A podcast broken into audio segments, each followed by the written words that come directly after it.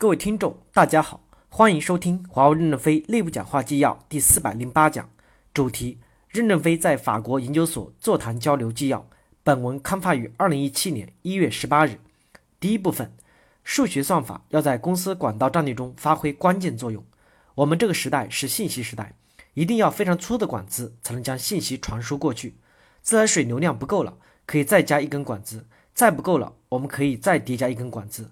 因为水的分子是同分子结构，从哪里来到哪里去并不重要，一根根根的管子叠加是没问题的。信息分子每一个都是不一样的，到哪里去也不一样。这样的结构就需要一个非常大的平台来分配信息分子。如果容量太大，塞纳河不够，地中海也不够，就需要有太平洋这么粗的管子来传输信息。大家想一想，太平洋这么粗的管子是非常难做的，但我们立志要做这么粗的管子。数学算法要在打造管道中发挥关键作用。我们对基础理论掌握越快越早，我们在信息社会中占据的领导地位就越高。这个管子有两个目标要求：大带宽、低时延，要求都体现在你们研究所刚刚汇报的成果上。宽带要低成本，只有低成本，用这个宽带的人才会越多，用的人越多，宽带越会降低成本。再过五年，AI、AR、VR 变成现实以后，还会要求低时延。这两个命题都是人类面临的太大的命题，我们已经有希望走到前面。我们不能看到别人做自动驾驶等就眼花了，放弃了我们主要的优势。我认为会有非常多的新技术涌现，他们会把我们的管道撑得更大。现在像我们这么能做大管道的公司在世界上不多了，所以我们还是要聚焦在管子把做大上。上个世纪最重要的发明是抽水马桶。下个世纪最伟大的发明是能够把太平洋这么粗的管道做出来。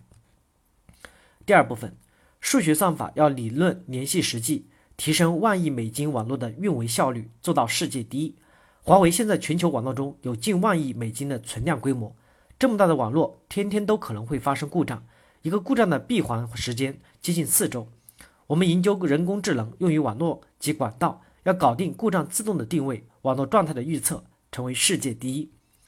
法研不仅要研究理论，还要和实际网络结合。研究人员要多和 GTS 联系。公司可以把数据全开放给数学家，数学家来研究未来多长时间网络可能出现问题。第三部分，两个咖啡杯拥抱世界，上面对准红衣主教，下面对准优秀学生，中间是我们研究所。我们的结构像在倒扣的杯子上再放一个杯子，上面杯子口头上对准红衣主教。就是世界范围内的科学家，下面杯子口对准大学的优秀学生，中间是我们的法国研究所。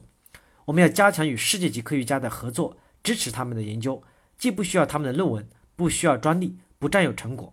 对法国高等师范学校的数学天才们，甩掉世界难题给他们，给每年拨几十万欧元的红包让他们抢。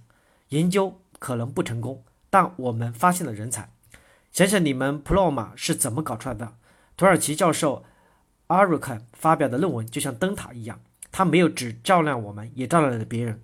但我们那么快就把它变成了一个方法，我们只是比别人早了几年，先进了一点点，比别人成功就可以多发点工资，多发点工资，你们希腊的朋友也要进来工作了，我们就建立了希腊研究所。如果你们觉得法国还有什么领域更强，我们可以再建新研究所。我们未来的战略就像拿破仑一样，要拥抱世界，领导世界。但不要有滑铁卢。数学算法内部也要开放，比如莫斯科天气好的时候，全球所有的数学家有工卡的、无工卡的集中过去。薰衣草开放的时候，请他们大家都去坐在草地里喝酒、交流、冲突、争论。数学家们经常在一起思想碰撞，就可以产生新的对世界的认识。你们组织科学家在一起吃饭交流，可以作为会议费核销掉，不要总是靠自己一点补助。感谢大家的收听。